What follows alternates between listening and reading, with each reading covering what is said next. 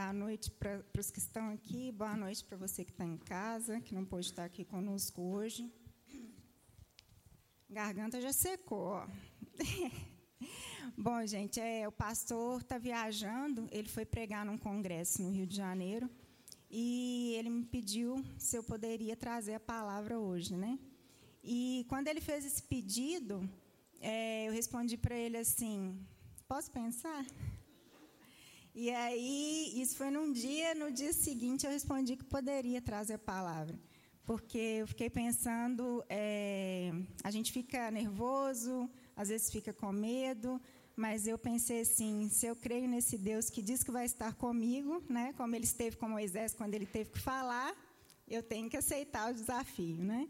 Então por isso estou aqui, tenham paciência com essa serva do Senhor aqui e vamos começar então. Bom, é, quando é, nós nos tornamos cristãos, geralmente a gente é, recebe a palavra, conhece a Jesus através de outras pessoas, né?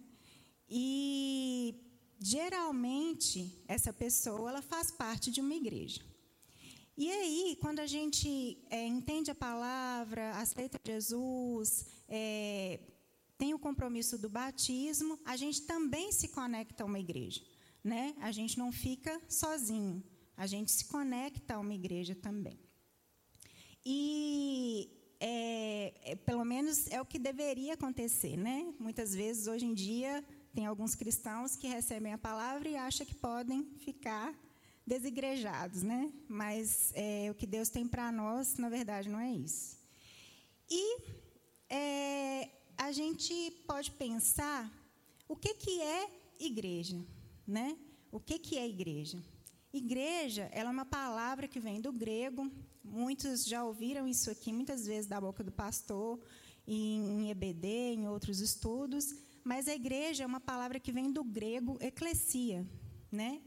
E o significado é, puro e simples dessa palavra é reunião, assembleia de pessoas. Né? E o nosso pastor também gosta de falar muito que essa palavra também pode significar chamados para fora, né? aqueles que são chamados para fora. E é, no dicionário, eu achei até curioso, porque eu pensei que encontraria algo parecido com o senso comum, mas no dicionário da língua portuguesa, a igreja é definida assim: comunidade composta por cristãos que formam um corpo social organizado instituído por Jesus Cristo. Interessante, né? Eu achei que eu ia encontrar outra coisa quando procurasse o significado da palavra igreja. E para o senso comum, é, a igreja é um local, é um templo, são paredes iguais a essa que nós estamos aqui, né? É onde as pessoas se encontram, geralmente aqueles que professam a mesma fé. E então, é, para nós cristãos, a pergunta que a gente tem que fazer não é o que é igreja, mas sim para que a igreja existe, né? Essa é a pergunta que a gente tem que fazer e esse vai ser o tema da nossa mensagem hoje. Para que a igreja existe, né? Então, é, mais uma vez, falando de quando nós nos tornamos cristãos, é, e a gente está ali completamente inserido nesse contexto de igreja, né? A gente passou por todo todo o processo, né, de batismo e se incorporou na igreja, está servindo, está participando das celebrações, é, dos cultos e tal. Depois que a gente faz isso tudo, com o passar do tempo, a gente pode entrar no modo automático de ser cristão, né? E a gente entra nesse modo automático ao lidar com as coisas de Cristo, ao lidar com as coisas do reino. E a gente, em algum momento, a gente não vai saber mais responder essa pergunta: para que a igreja existe? Qual que é o propósito da igreja? Em um dado momento, a gente para de saber responder essa pergunta, né? E como a igreja ela é composta por pessoas, né? Ela é composta por mim, por você, por nós. É, a igreja somos nós, né? A gente ouve muito essa frase: é, igrejas são pessoas, né? E isso é verdade, né? A igreja é formada por pessoas e por pessoas variadas, com vários dons de várias formas, né? Homens, mulheres, crianças. E é, dessa forma, né? Os propósitos que Deus tem para a igreja, né? Os propósitos que Deus tem é, para que a igreja realize é, nessa terra aqui, ele é realizado através de nós, é realizado através de pessoas, né? Não tem como o muro fazer, né? Se é o templo que no senso comum é a igreja, não tem como muros, paredes, cadeiras fazerem o que nós como pessoas, como cristãos precisamos fazer, né? E é, em 1 Pedro 2,9, é, diz assim: 1 Pedro 2,9. Acha aí, daqui a pouco vai estar tá, vai tá aqui atrás também. 1 Pedro 2,9 diz assim: Vocês, porém, são geração eleita, sacerdócio real, nação santa, povo exclusivo de Deus, para anunciar as grandezas daquele que os chamou das trevas para a sua maravilhosa luz. Então, é, é um texto bem forte, né? E olha só como é que esse texto mostra a nossa responsabilidade na igreja. Né? E a gente não pode olhar para esse texto, como muitas vezes no meio evangélico acontece, é, dos cristãos ficarem é, ensoberbecidos, não sei se existe essa palavra, né? ou com o ego inflado, por causa destas, desses adjetivos que são ditos aí né, muitas vezes é, enche a boca para falar que é sua sacerdócio real, que é geração eleita e coisa e tal, né? Mas a gente tem que olhar para esse versículo não dessa forma. A gente tem que olhar para esse versículo com humildade, com temor e com responsabilidade diante de Deus, né? Porque é Ele que está chamando a gente para poder anunciar as grandezas dele, para anunciar a salvação em Cristo Jesus para os outros, né? E isso, gente, a gente sabe que não é pouca coisa, né? A gente sabe que é, os que estão perdidos lá fora, né? E hoje mais do que nunca, né? Nesses dias que a gente está passando pelo Carnaval aí, quantos estão perdidos lá fora, né? A gente está aqui dentro, mas a gente precisa de alguma forma anunciar essa salvação para os que estão fora, né? Por isso que a eclesia é chamados para fora, né? A gente precisa sair das paredes, a gente precisa estar, estar com pessoas para anunciar é, o que Deus tem nos chamado para poder anunciar, né? Então, se eu te perguntasse para que a igreja existe, você saberia me responder? De bate pronto, o que, que vem na sua cabeça quando você ouve essa pergunta: para que a igreja existe? Né? É, demora um pouquinho, você tem que refletir sobre isso, ou você já tem isso formado na sua mente, no seu coração? Né? Então, vai pensando a respeito disso aí. É, há alguns anos, é, foi feito nos Estados Unidos é, um estudo é, em algumas igrejas por um consultor de igrejas famoso na época lá, é, que chamava WinR. E esse consultor, lá nos Estados Unidos, eles têm muito esse hábito, porque como eles são muito metódicos com as coisas, né, eles têm esse hábito de fazer pesquisas para as coisas, né, para fazer levantamento, estatística, para ver como é que as coisas estão acontecendo. E isso acontece, inclusive, em igrejas. Né? No Brasil, isso está começando a acontecer agora. Começou, inclusive, a acontecer durante a pandemia. Né? Começou a surgir empresas que prestam esse tipo de serviço para igrejas. Né?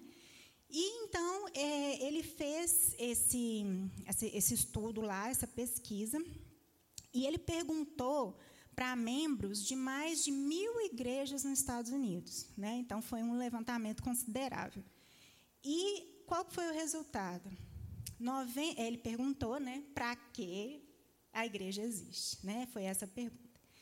E qual foi o resultado? 98% das pessoas respondeu que o propósito da igreja é, pasmem, tomar conta da minha família e das minhas necessidades. 98% das pessoas de dentro da igreja responderam isso. E 11, apenas 11% das pessoas responderam que o propósito da igreja era ganhar o mundo para Cristo. Né? Então a gente fica, a gente diante de um resultado desse, a gente fica pensando, isso teria que ser no mínimo o contrário, né? Teria que ser o inverso. Então o que está acontecendo? Por que, que as pessoas não sabem responder essa pergunta? Por que, que as pessoas não sabem para que, que a igreja existe? Né? E eu fico pensando que esse resultado às vezes choca e a gente pode falar assim, ah, mas é lá nos Estados Unidos. Mas eu penso que aqui não seria muito diferente, não. Né? Aqui ou em qualquer outro país do mundo que professe o cristianismo, não seria muito diferente esse resultado, não. Né? E nós precisamos, gente, a gente precisa saber para que, que a igreja existe. Sabe por quê? Porque senão, se a gente não souber, a gente vai deixar de cumprir o real propósito dela na terra. Se você não sabe para que, que uma coisa existe, qual que é o propósito dela, como é que você faz? O que, que você está fazendo? Você está perdido, né? Se você não sabe para onde você está indo, nem para que, que você está existindo, você está perdido. Né? E é aí que a gente volta de novo na questão de entrar no modo automático, né? no modo automático de ser cristão. E isso, gente, acontece com todo mundo. Tá? Durante a vida cristã, isso acontece com todos nós. Né? Isso não é privilégio de um nem de outro, não. Não tem um que é mais santo e que nunca passou por isso, não, porque já passou, né, de entrar nesse modo automático. E esse modo automático ele é perigoso para a expansão do reino. É perigoso, porque a gente deixa de sair para fora, de fazer o que a igreja precisa fazer. Né? Então, toda igreja constituída, né, quando tem uma igreja funcionando, tem uma placa, tem pessoas reunidas, o interessante é que toda igreja precisa definir o propósito de existência. Isso precisa acontecer dentro de uma igreja. Né? E esse propósito de existência, além de ser definido, ele tem que ser comunicado aos seus membros. Né? Quem faz parte da igreja, as pessoas que fazem parte da igreja, precisam saber disso. Né? E esse propósito definido, ele precisa estar alinhado com os propósitos que vêm de Deus com propósitos bíblicos, né? Não pode ser, você não pode definir um propósito de existência de uma igreja baseada nas preferências pessoais dos líderes, do pastor. Não pode ser assim, né? Tem que ser definido de acordo com a Bíblia, de acordo com o que Deus fala para nós, né? É, em 1 Coríntios 3, 10, 11, vai estar tá aí para nós. 1 Coríntios 3, 10, 11. Diz assim: Conforme a graça de Deus que me foi concedida, eu, como sábio construtor, lancei o alicerce e outro está construindo sobre ele. Contudo, veja cada um como constrói porque ninguém pode colocar outro alicerce além do que já está posto, que é Jesus Cristo. Amém. Né? E nesse contexto aqui, quem disse isso foi Paulo. Né? E Paulo disse isso num contexto em que ele estava mandando as cartas né, corretivas para os coríntios. E é, ele falava aos coríntios enquanto lá estava acontecendo divisões na igreja né? Estava tendo problemas dentro da igreja, porque alguns recebiam, né? Os que receberam a palavra já estavam distorcendo algumas coisas e estava havendo divisões na igreja. Então Paulo ele trouxe essa palavra para os coríntios para poder dizer que, para deixar bem entendido que o alicerce é e tem que ser Cristo. O alicerce de uma igreja, ele tem que ser Cristo e ponto final, né? O alicerce do propósito de uma igreja sempre tem que ser Cristo. Não pode ser outra coisa. Não pode ser alicerçado na minha vontade, na sua vontade, no que eu acho correto no que você acha correto. Tem que ser Cristo. E foi isso que Paulo fez. Ele quis deixar isso bem claro para os irmãos ali daquela igreja.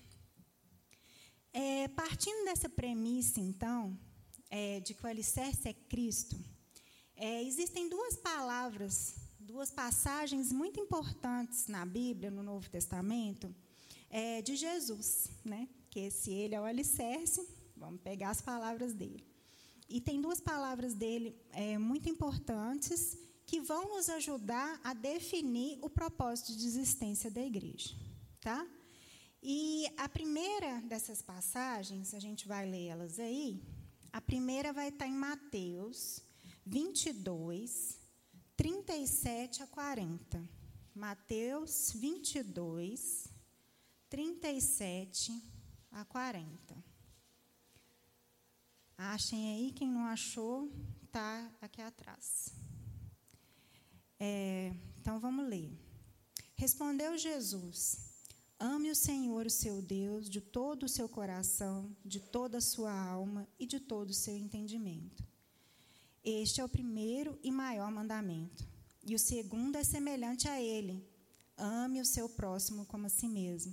Destes dois mandamentos dependem toda a lei e os profetas. Essa passagem da Bíblia, ela é conhecida como o grande mandamento, né?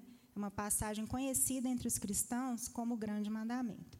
E essa passagem, essa fala foi dita por Jesus no momento em que ele foi questionado por aqueles que estavam ali com ele, qual, é, qual que era o mandamento, né? De tantos mandamentos, qual, qual que era o mais importante? Então Jesus deu essa resposta aqui, né? Ele meio que sintetizou tudo nessa, nesses dois versículos aqui, e isso é chamado de o grande mandamento. É, o segundo versículo, ele também está em Mateus, e está em Mateus 28, 19, 20. É o finalzinho de Mateus aí, o último capítulo de Mateus. Mateus 28, 19 e 20. E diz assim: Portanto, vão e façam discípulos de todas as nações batizando-os em nome do Pai, do Filho, do Espírito Santo, ensinando-os a obedecer a tudo que eu ordenei a vocês, e eu estarei sempre com vocês até o fim dos tempos. Amém. E esse esse versículo, ele é conhecido pelos cristãos como a grande comissão, né? É um versículo muito conhecido por nós e é, ele foi dito por Jesus, depois que ele ressuscitou, apareceu para os discípulos, esteve com eles ali, e foi como se fossem as últimas instruções de Cristo, antes dele subir para os céus. Né? Ele deixou essas instruções para os discípulos ali na, na época e que se estendem a nós até hoje. Né? Então, essa foi a grande comissão. E aí, o que, que acontece com esses dois versículos? O que, que isso tem a ver com tudo isso aqui? É, desses dois versículos, a gente pode fazer um resumo, um apanhado e retirar deles cinco propósitos. Cinco propósitos de existência de uma igreja. Né? E é, esses cinco propósitos, eles vão ser adoração, serviço, missão, comunhão e discipulado. São esses cinco propósitos que a gente consegue extrair desses dois versículos aí. É, qualquer igreja que tenha o compromisso de se manter dentro desses cinco propósitos, né, ela vai estar em busca daquilo que Deus quer para ela, né? porque são direcionamentos muito claros e que ajudam a igreja a definir por que, que ela existe, para que, que ela existe. Né? E aqui na Igreja Batista no Coração não poderia ser diferente. Né? A gente definiu a nossa declaração de propósitos baseada nesses cinco propósitos. Né? E é, essa declaração de propósitos, ela é o, para que a igreja do coração existe. Né? E é, nós vamos ver ela agora. Coloca aí para nós, Dani. Se você é membro da igreja do coração e não sabe a declaração de propósito da sua igreja, está na hora de aprender. Porque a gente precisa saber, como igreja, para onde a nossa igreja diz que está indo. Né? E a nossa declaração de propósitos, ela foi feita dessa forma, circular, porque ela começa e termina no ser como Jesus. Mas eu coloquei ela aqui em texto para facilitar para a gente ler. Então, quem sabe de cor, fala. Quem não sabe, vamos ler juntos então. Ser como Jesus na adoração a Deus, no serviço ao Reino, na vida em comunhão e na missão de conduzir o próximo a ser como Jesus. Essa é a nossa declaração de propósitos. Amo essa declaração de propósito. Eu acho que ela sintetizou muito bem tudo aquilo que a gente precisa ter como básico na nossa vida de cristão. E para nos mostrar para onde a igreja está indo e para que a igreja existe. Né? E é, nós vamos refletir aqui sobre cada pedacinho da nossa declaração de propósitos. Tá? Então, às vezes, quem está assistindo aí é de outra igreja, pode pensar assim: ah, o que, que isso vai ter comigo? Vou parar por aqui de assistir essa mensagem porque é para o pessoal da igreja. Não. É, essa declaração, como ela é baseada em princípios bíblicos, ela se aplica a qualquer um, a qualquer pessoa, a qualquer igreja. Né? Então, a gente vai refletir um pouquinho sobre cada uma e, e, refletindo sobre cada ponto, a gente vai conseguir responder a pergunta para que a igreja existe. Então vamos lá. A primeira aí, o primeiro ponto que a gente vai refletir é ser como Jesus, né? O ser como Jesus, ele diz respeito ao propósito de discipulado, né? Então, esse propósito de discipulado é o quê? Se tornar como Cristo ser um discípulo de Jesus e assim ajudar outros a serem como Jesus também. Né? O discipulado é uma peça fundamental de uma igreja. Né? Sem o discipulado, a igreja fica perdida, porque as pessoas não vão ser ensinadas, elas não vão ser ensinadas a ser como Jesus. Né?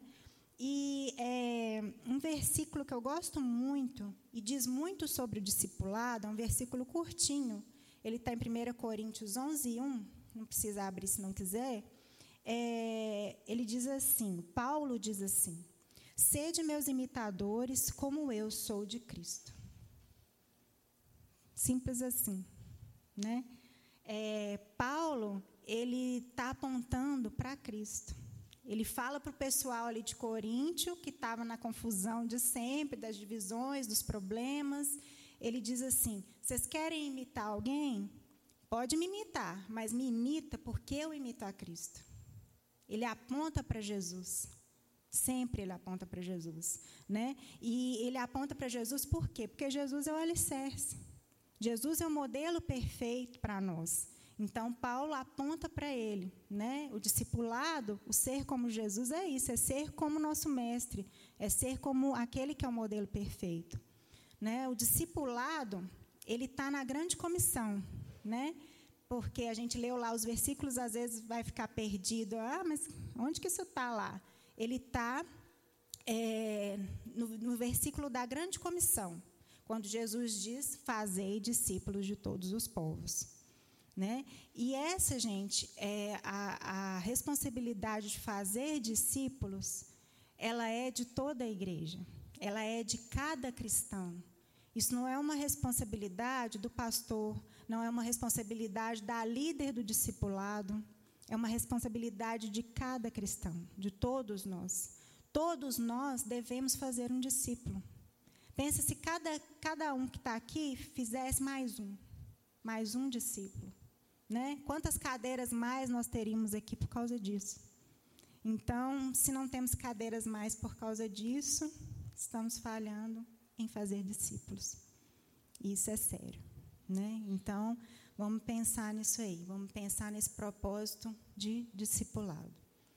O segundo propósito que a gente vai ver é o propósito ser como Jesus na adoração a Deus. É, o propósito da adoração ele, a gente vai encontrar ele no versículo do grande mandamento, né? É quando Jesus fala: "Amarás o Senhor teu Deus de todo o coração", né? Ele diz isso e isso diz da adoração, né? A adoração, ela é a expressão do nosso amor por Deus, né? É a nossa expressão para o nosso Criador de amor a Ele. Né? E nós devemos fazer isso, gente, não só quando a gente está junto com uma igreja. A gente tem que fazer isso individualmente e a cada dia. Né? A gente não pode. É porque muitas vezes as pessoas é, associam a adoração ao louvor. Né? É, adoração é louvor. Então, eu só vou adorar no domingo, só quando eu estiver na igreja lá no louvor. E isso é um pensamento errado. Né? A adoração é todo dia. A gente precisa adorar o nosso Deus todos os dias. Né? A gente não pode deixar as coisas, é, os problemas do dia a dia, a correria do dia a dia, tirar isso da gente. Da gente é, mostrar para Deus é, o quanto Ele é importante para nós. Né? Falar palavras que engrandeçam o nome dEle. Isso pode ser feito no dia a dia, no seu momento a sós com Deus pode ser feito no seu momento de oração, pode ser feito quando você está no ônibus indo para o seu trabalho. Né? Então, que a gente não perca isso, porque a adoração ela é essencial para o cristão. Né? Não tem outro alvo de adoração para o cristão que não seja Deus. Nós temos outro alvo de adoração? Não temos. Então, se nós temos um único alvo, está mais fácil ainda né? de prestar nossa adoração para Ele é, todos os dias. E, é, e ele sabe, gente, como a gente vai ler no, no versículo que está em João 4, 23, ele sabe quem são os verdadeiros adoradores. Deus sabe. E então, em João 4, 23, diz assim: vamos ler lá. João 4, 23. No entanto, está chegando a hora, e de fato já chegou em que os verdadeiros adoradores adorarão o Pai em espírito e em verdade. São estes os adoradores que o Pai procura. Então Deus, ele já sabe, né? Ele já sabe quem está adorando Ele em espírito e em verdade. Não está adorando Ele da boca para fora. Não está adorando Ele só como é, no automático, né? Deus sabe quem está adorando Ele em espírito e em verdade. Então, é, ó, então, o propósito da adoração é isso. O terceiro propósito é ser como Jesus no serviço ao reino. É, esse propósito de serviço, ele está expresso no grande mandamento, onde, quando Jesus diz assim, amar o próximo como a nós mesmos. Né? Quando a gente serve, a gente está amando o próximo né? Servir é um ato de amor. Então, quando Jesus diz isso, ele está dizendo desse propósito do serviço, da importância de servir, né? E o que é servir? É colocar os nossos dons e talentos à disposição do reino, né? Deus fez cada um aqui com um dom e com um talento, isso é inegável. Não adianta você falar que você não sabe fazer alguma coisa, ou que você não tem facilidade para alguma coisa que você tem. Né? Deus é perfeito, Ele criou a gente perfeito também. Né? Ele criou a gente para servir. Né? Nós precisamos ser cristãos que servem. Né? E aqui na Igreja do Coração, é, cada membro ele precisa ser um ministro. nem, não só aqui, mas em qualquer igreja. Cada membro da igreja precisa ser um ministro, porque através do serviço é, a gente vai conseguir tocar a vida de outra pessoa. Às vezes a gente acha que não, né? Às vezes você acha que você está fazendo uma coisa corriqueira na igreja, ah, ninguém está nem se importando com isso. E muitas vezes Deus usa aquilo que você está fazendo, que você achou que é bobagem, que é corriqueiro, para tocar a vida de alguém. Né? Então, por isso que o serviço é muito importante. Né? A gente precisa é, ser parte do corpo de Cristo na prática. Né? A gente não pode só esquentar a cadeira, não, gente. A gente precisa ser parte do corpo de Cristo na prática. A gente precisa colocar o que a gente tem de melhor para jogo. Né? A gente precisa colocar isso é, a serviço do reino, colocar o nosso serviço a serviço do reino. É, e vamos ler como está lá relatado em 1 Pedro 4,10. 1 Pedro 4,10. É, diz assim: Cada um exerça o dom que recebeu para servir os outros, administrando fielmente a graça de Deus em suas múltiplas formas. A gente leu isso hoje, por um acaso. Né? A gente leu isso hoje no EBD. Né? Para quem estava presente aqui ou, ou, no online, a gente leu esse versículo hoje. Então, Deus, Deus nos, nos deu dons é, de múltiplas formas que precisam ser usadas, precisam ser devolvidos para Ele. Né? A gente não pode pegar e enterrar. A gente tem que fazer uso desses dons, porque é, a igreja só acontece porque a gente está servindo, porque tem pessoas servindo. Né? Se não tivesse é, quem está lá atrás para poder colocar a projeção aqui, para poder ligar o som que o pessoal do louvor está tocando, o microfone que eu estou usando, né, o pessoal que está na recepção. A igreja não acontece. A igreja não acontece sem pessoas. Então, a gente precisa é, colocar o nosso serviço à disposição do reino. Tá? É, o quarto ponto aí da nossa, da nossa declaração de propósitos é ser como Jesus na vida em comunhão. Né? É, esse propósito comunhão, ele está expresso no versículo da grande comissão. E se você ler lá agora, você vai ficar assim, mas aonde? Não está falando comunhão aqui. Mas sabe onde é que ele está ele tá inserido aí, em comunhão? Ele está expresso quando Jesus fala do batismo. Quando Jesus fala batizando-os em nome do Pai, do Filho e do Espírito Santo. Quando Jesus ele fala do batismo, né? É, quando nós somos batizados, a gente é inserido na família de Cristo. Né? É através do batismo que nós somos inseridos, que nós somos recebidos na família de Deus. Né? E no corpo de Cristo. Né? E essa é uma simbologia muito forte. Né? A simbologia do batismo em si, ela é forte em, de, de todas as formas. Né? No que ele significa de morrer para os nossos pecados e re renascer para a nossa nova vida em Cristo. E ela é forte nesse sentido, de que a gente passa a ser parte da família de Cristo depois do batismo. Né? E é, fazer parte da família é ter comunhão. Né? Não existe um cristão sozinho, como a gente já disse aqui, né? como eu disse no início. Não tem como você receber Jesus e querer ficar sozinho na sua casa, lá. É, você precisa ter comunhão com a família que você é, foi inserido, né? E é através da comunhão que a gente vai ter o nosso amadurecimento espiritual, nosso amadurecimento relacional, né? Porque somos todos diferentes. Tem os mais chatos, tem os mais legais, tem o que vai te pegar no pé, tem o que vai falar alguma coisa que talvez você não goste e que você vai precisar trabalhar os frutos do Espírito naquilo ali. Né? É no relacionamento uns com os outros que a gente trabalha os frutos do Espírito.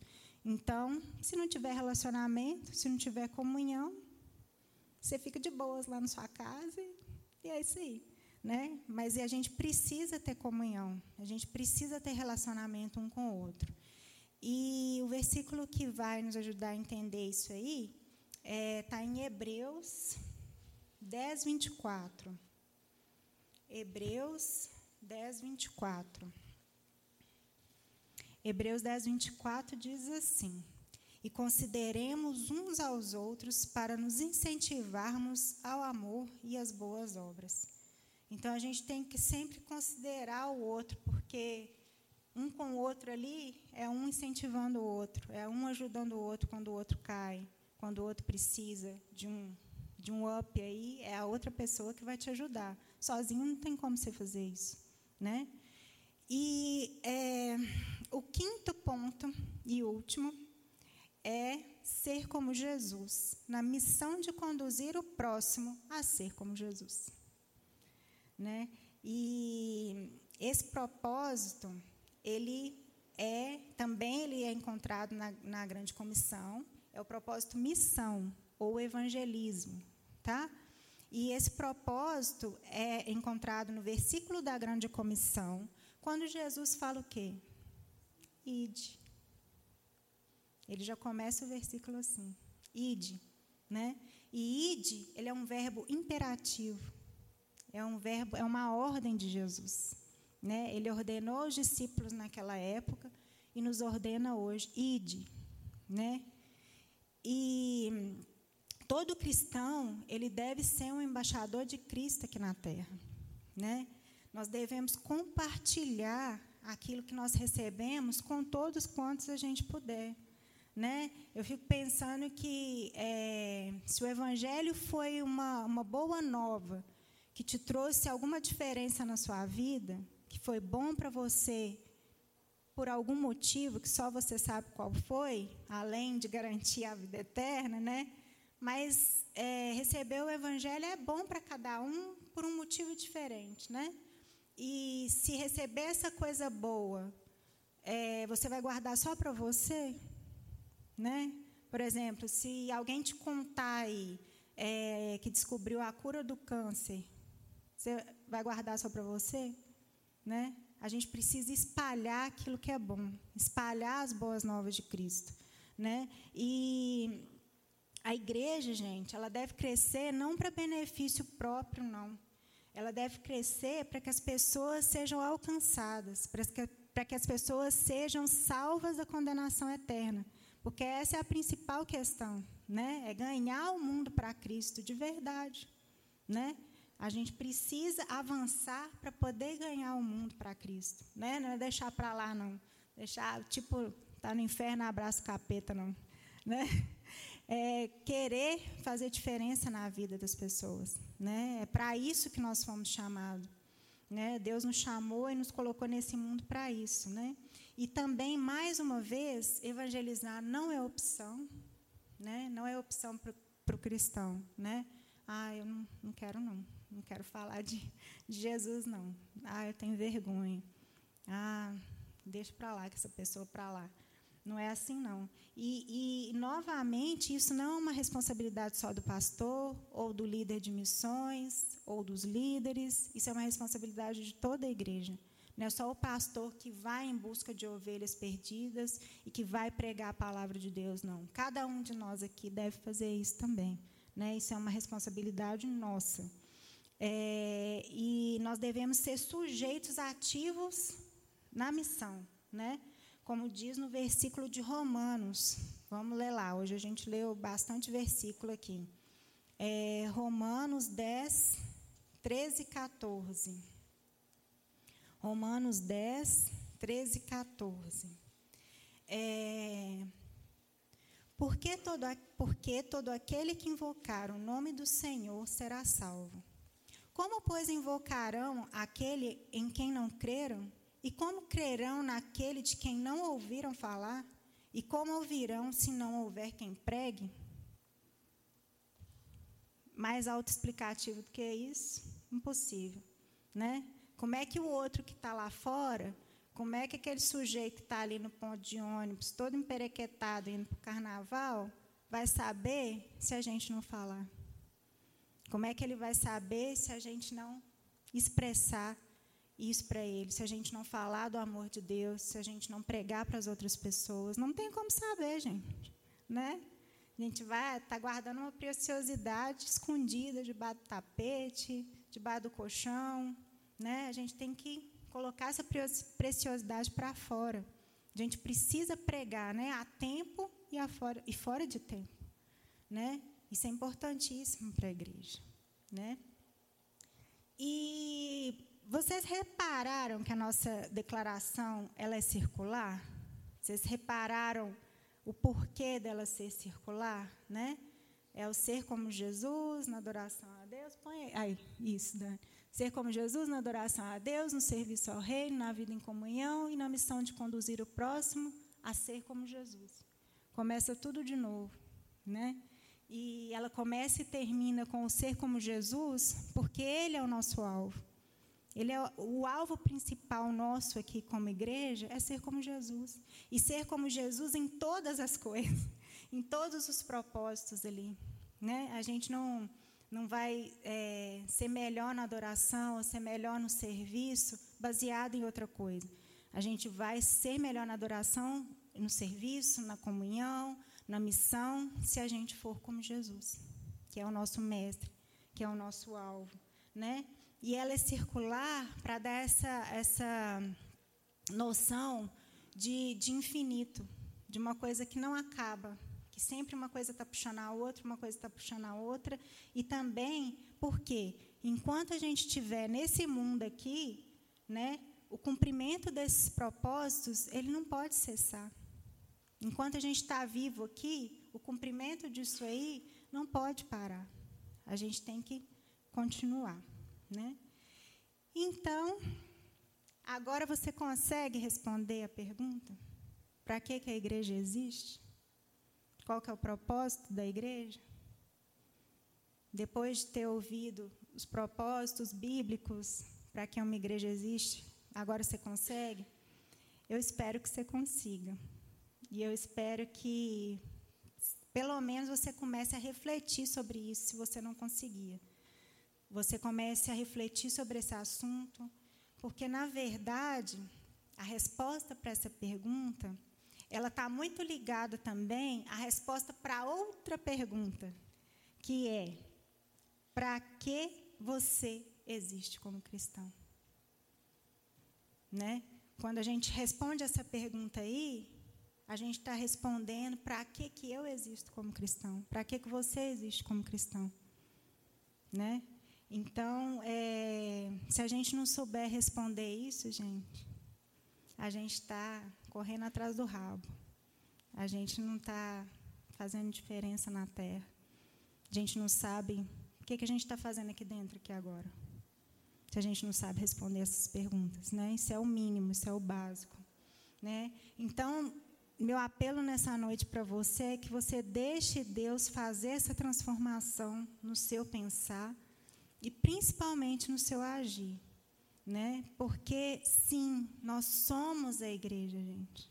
Nós somos a igreja e as portas do inferno jamais prevalecerão contra ela. Amém? Amém. Então agora é, nós vamos orar.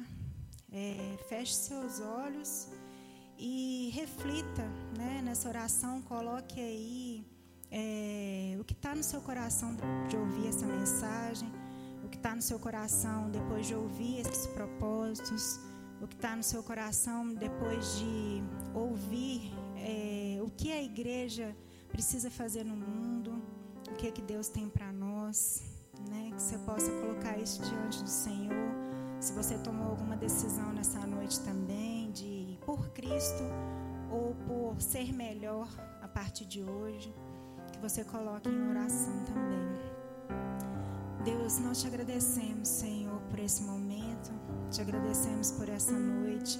Te agradecemos porque nós podemos estar aqui, porque nós escolhemos estar aqui nessa noite, Deus, para poder te louvar, para poder te adorar, para poder engrandecer o teu santo nome, Senhor. Nós te agradecemos porque o Senhor é bom, porque a sua misericórdia dura para sempre, Pai. Nós te agradecemos porque o Senhor nos escolheu um dia porque um dia chegou até nós a tua palavra, Deus, e nós podemos é, nos juntar a essa igreja e podemos ser igreja, Deus. Muito obrigada, Pai.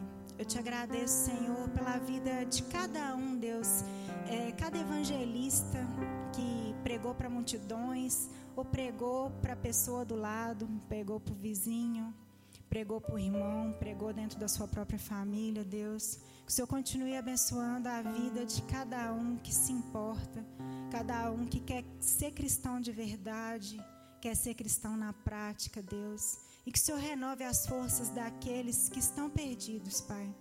Aqueles que estão perdidos dentro da própria igreja, aqueles que estão perdidos dentro da casa do Pai, Senhor.